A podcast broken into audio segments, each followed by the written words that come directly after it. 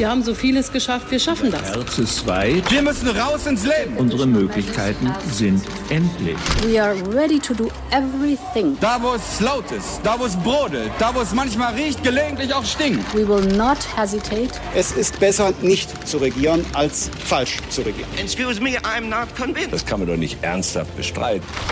Hauptstadt das Briefing mit Michael Brücker und Gordon Ripinski. Live von der Pioneer One. Gordon, es ist Freitag, der 24. September. Und es sind jetzt wirklich nur noch ganz, ganz, ganz wenige Stunden bis zum Wahlsonntag.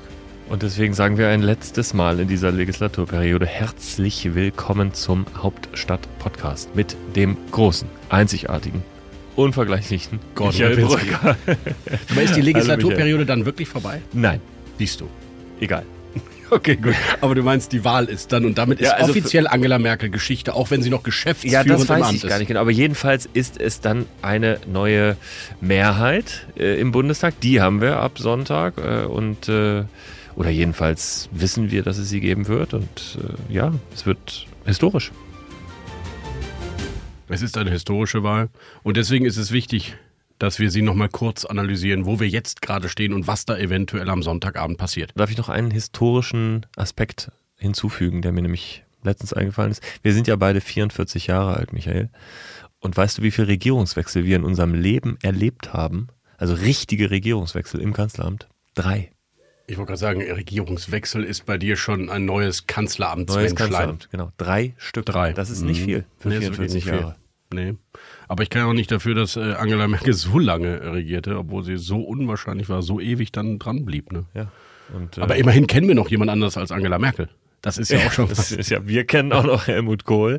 Immerhin, Michael, schön. Spannend. Also, es geht los.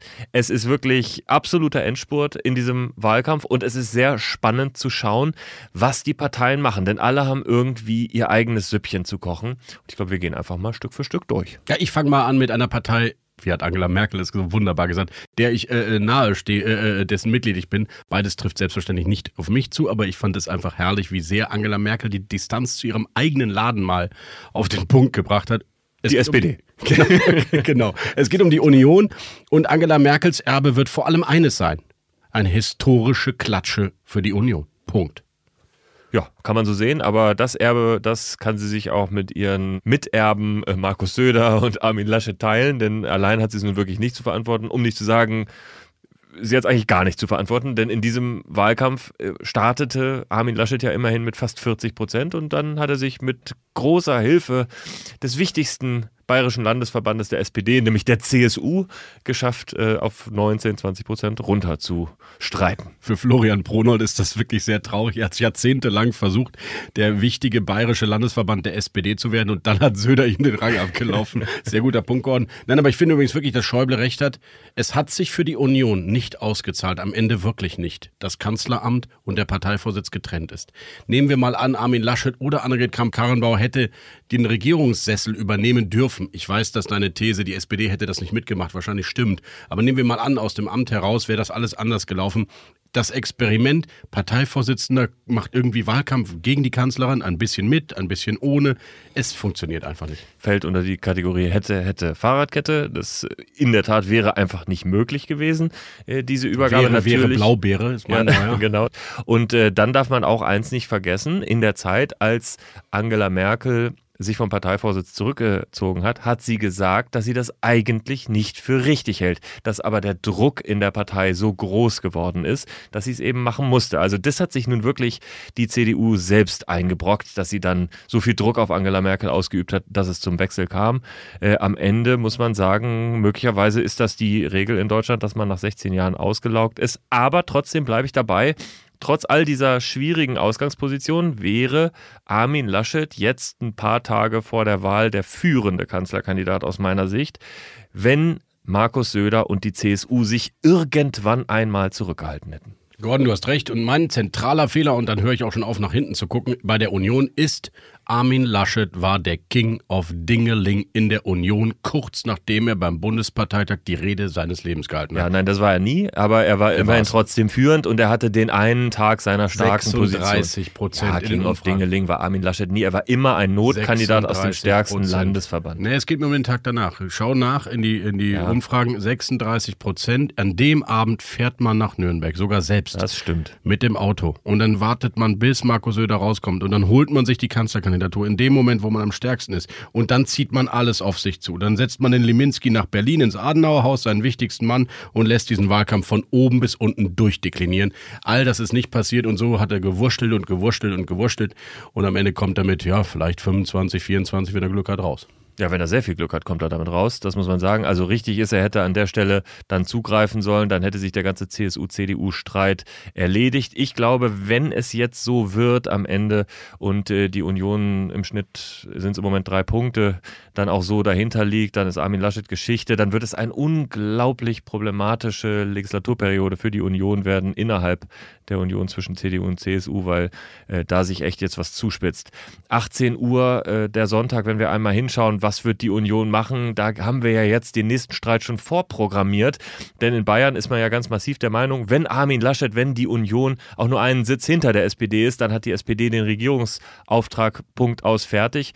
Und die CDU, die will es natürlich anders machen. Die möchte natürlich trotzdem um eine Jamaika-Koalition verhandeln. 18.05 Uhr, äh, wir haben ja schon gewitzelt, Gordon, dass Alexander Dobrindt schon um 17.59 Uhr vor die Kameras geht und sagt, der Regierungsauftrag liegt bei der SPD. Ähm, also es wird um die Deutungshoheit gehen und du hast recht, äh, die Äußerungen aus München sind glasklar. Wir müssen jetzt gewinnen. Es zählt nur das Gewinnen und das Einzige ist Platz eins. Klar, es liegt die SPD auch nur ein Mandat von, gibt es entweder eine Linkskoalition oder eine Ampel. Markus Söder mit einer eindeutigen Ansicht. Bei den CDU-Landeschefs sieht es natürlich anders aus. Da streiten die sich auch schon um den Sendeplatz, um die beste Sendezeit um 18.01 Uhr und 30 Sekunden, nachdem Jörg Schönborn seine Prognose veröffentlicht hat. Da wird dann ein Volker Bouffier womöglich vor die Kamera treten und sagen, Armin Laschet hat noch eine Chance. Wir werden alles ausloten zu verhandeln, auch wenn er damit 21, 22 Prozent reingekommen ist. Ich glaube, äh, genau, Volker Bouffier, Wolfgang Schäuble, das wären die einzigen, die Armin Laschet eventuell noch helfen könnten. Ich glaube nur, dass äh, andere CDU-Landesfürsten ähm, dieses Spiel nicht mitmachen werden. Eine historische Niederlage, der schwarze Balken geht nach unten. Wenn Armin Laschet hinter der SPD liegt, werden auch Tobias Hans, Daniel Günther, Michael Kretschmer, vielleicht Jens Spahn, vielleicht Ralf Brinkhaus, vielleicht auch Friedrich Merz, der seine Chance dann sieht, äh, sagen, das geht so nicht, wir brauchen eine Erneuerung, das war eine Niederlage und sie werden Laschet nicht helfen, glaube Ja, ich denn, wirklich. Denn wir dürfen auch nicht vergessen, eine Niederlage einer Nummer eins ist immer die Stunde der zweiten Reihe. Insofern äh, wird sich ein Jens Spahn, äh, der ja nun auch ein wechselhaftes Verhältnis mit Armin Laschet über die Jahre hatte, auch wenn er jetzt an seiner Seite stand, natürlich auch freuen, wenn Armin Laschet dann auch mal weg ist. Womit wir bei der SPD wären, die Stunde der zweiten Reihe. Saskia Esken, Kevin Kühnert, Norbert Walter Borjans, diese ganzen pragmatischen, progressiven Mitte-Sozialdemokraten freuen sich, dass Olaf Scholz Kanzler wird. Genau, das tun sie in der Tat, Michael. Nächste Wie lange? Frage. Die Frage, wie lange freuen sie sich? Und bis sie dann. Die freuen sich die ganze Zeit. Vier Jahre Das ist so lang. ein bisschen, also erstmal Zynismus pur, Sie haben das erlebt, Michael Bröker, so ist er, wenn er über die Sozialdemokratie redet. Aber Fakt ist, dass die SPD äh, tatsächlich im Moment alles dafür tut, diesen Sieg einzufahren und äh, dann in der Tat äh, sich auch überlegt, wie es in Richtung Ampel gehen kann.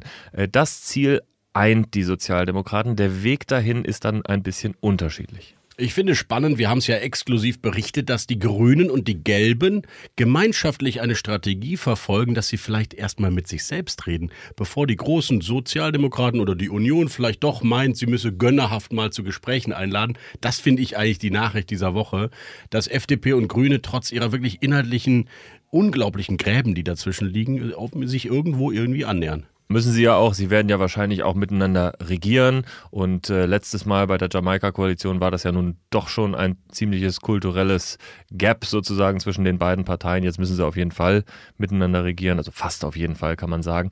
Äh, Trotzdem würde ich mal sagen, was sind das eigentlich für Gespräche, die da ab Sonntag um 18 Uhr stattfinden? Ich glaube, das muss man mal einmal unterteilen. Die Sondierung als Begriff ist beerdigt. Die gibt es seit 2017 nicht mehr. Das haben die Jamaika-Koalitionäre zu negativ besetzt. Das heißt, es wird eine ganze Menge informeller Gespräche geben. Selbstverständlich am Sonntag schon zwischen allen Beteiligten. Und da kann ich mir auch vorstellen, werden auch Christian Lindner und Robert Habeck äh, miteinander sprechen oder Annalena Baerbock.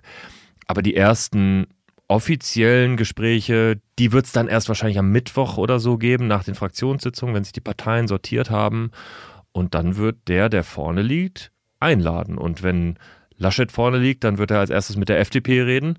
Und wenn Scholz vorne liegt, dann wird er zuerst mit den Grünen reden so viel ist von den alten Lagern noch übergeblieben. Ja, und da diese Spitzenpolitiker natürlich nachmittags schon von den Umfrageinstituten die Exit-Polls auf ihre Handys bekommen, glaube ich, geht es dann schon los mit Simsen, mit WhatsApp, mit Telefonaten. Und es wird auf jeden Fall eine lange Nacht, bis alle Stimmen ausgezählt sind. Die Briefwahlunterlagen kommen ja erst schleppend dann äh, zum Schluss und werden ausgezählt. Und dann sind wir wahrscheinlich erst Montagnachmittag oder Dienstag wirklich klüger, wie es weitergeht. Und dann, liebe Zuhörerinnen und Zuhörer, wird es sicherlich auch ein Hauptstadt-Podcast spezial mit Gordon und mir geben.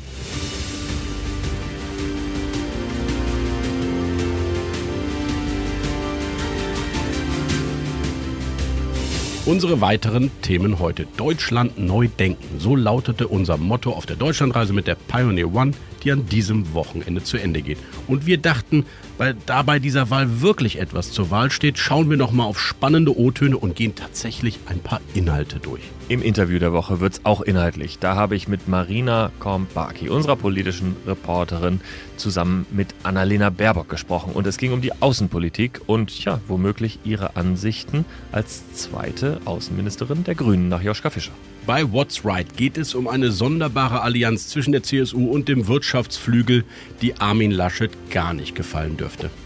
Bei What's Left sprechen wir über eine Ministerin der Sozialdemokraten, die eigentlich ihre politische Karriere beenden wollte nach dieser Legislaturperiode und das womöglich jetzt doch nicht tut.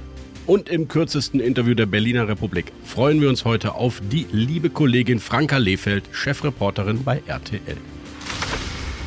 Soweit bis hierher. Wenn Sie jetzt bei uns bleiben wollen und diese hochspannenden Analysen von Michael Brücker und von mir in Richtung Wahltag und alles, was danach kommt, hören wollen, dann werden Sie Pioneer. Seien Sie mit dabei, kommen Sie an Bord und hören, sehen, lesen Sie alles, was wir so anbieten. Ja, alleine das Interview mit Annalena Baerbock, das wird sich jetzt schon los. Aber auch alles, was wir auf thepioneer.de im Moment noch anzubieten haben. Tolle Interviews, Podcasts, Newsletter unsere unterschiedlichen Formate von dem Ökonomie-Briefing mit Lars Feld und Justus Hauker bis hin zu Aleph Dorans Achtertag. Alles nur für Pioneers. Und was es auch noch gibt, ist das letzte Interview mit Olaf Scholz vor dem Wahltag. Am Samstag sprechen Michael und ich auf der Pioneer One in Potsdam bei der letzten Station auf der Deutschlandtour mit dem Kanzlerkandidaten der SPD, mit Olaf Scholz.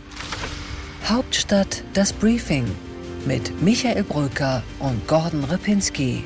Live von der Pioneer One.